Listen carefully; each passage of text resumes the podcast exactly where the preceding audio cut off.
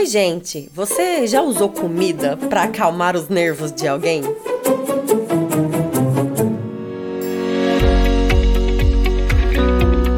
Sabores e saberes com Tati Bittencourt. Hoje eu quero falar sobre Abigail, uma mulher bonita e sensata.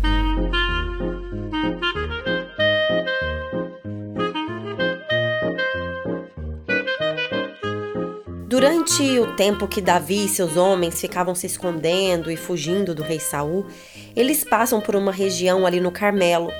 E eu creio que Davi já conhecia esse fazendeiro rico, dono de muitas terras por ali, e ele decide pedir para que seus homens possam ir até o fazendeiro e pedir educadamente algumas coisas para eles terem uma boa refeição. Nabal os desrespeitou e Davi ficou enfurecido e decidiu até lá para resolver essa situação. Mas os funcionários de Nabal, sabendo disso, correram e foram contar para Abigail, que é o personagem mais sensato desse reboliço todo.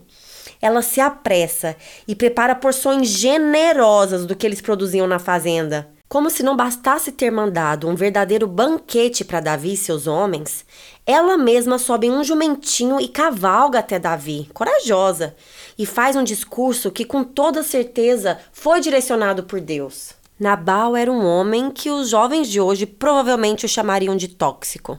Mas esse homem tinha a sorte de ter sido casado com uma mulher tão sábia.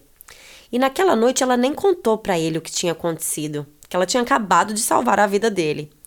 Mas no outro dia, quando ela contou, ele teve um choque, ficou paralisado e o próprio Deus o matou.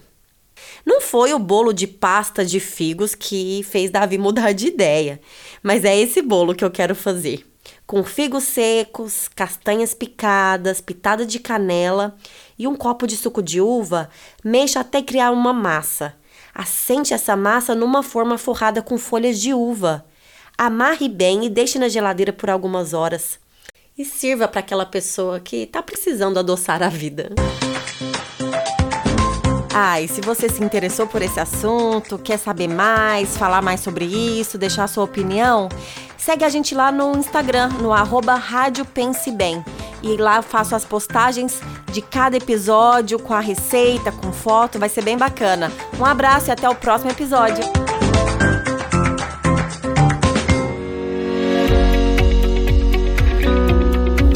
Sabores e Saberes. Apresentação Tati Bittencourt. Um programa Ministério Pense Bem.